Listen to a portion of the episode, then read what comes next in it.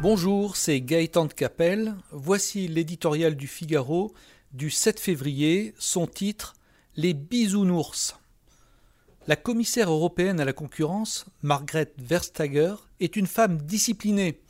En épluchant dans les moindres détails le projet de fusion entre Alstom et Siemens, cette Danoise à l'esprit rigoureux en a déduit ce que la réglementation bruxelloise lui dictait la création d'un champion franco-allemand des trains à grande vitesse et de la signalisation ferroviaire réduirait la concurrence et ferait courir des risques insupportables aux consommateurs européens. C'est donc niet, l'Europe n'aura pas son Airbus du rail. À la lumière des mêmes textes, la vente pure et simple il y a 4 ans de la branche énergie du même Alstom à un groupe américain était passée comme une lettre à la poste. À quelques mois d'élection à haut risque, les mésaventures d'Alstom ont le grand mérite d'ouvrir un débat crucial. Face au colosse américain et au rouleau compresseur chinois, l'Europe va-t-elle enfin se doter d'une politique industrielle et commerciale qui protège ses marchés et ses emplois?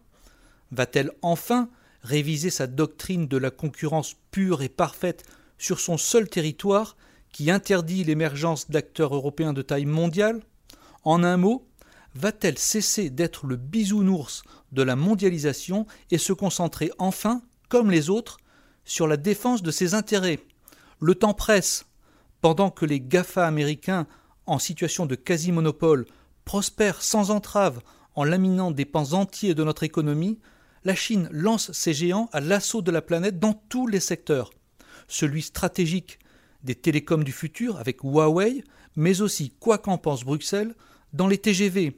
CRRC, qui a déjà construit l'équivalent de 12 fois le réseau français en 15 ans, ne tardera pas à arriver. Les Français et bien d'autres reprochent non sans raison à l'Europe de ne pas suffisamment les protéger. Souhaitons que l'affaire Alstom ouvre enfin les yeux de leurs dirigeants.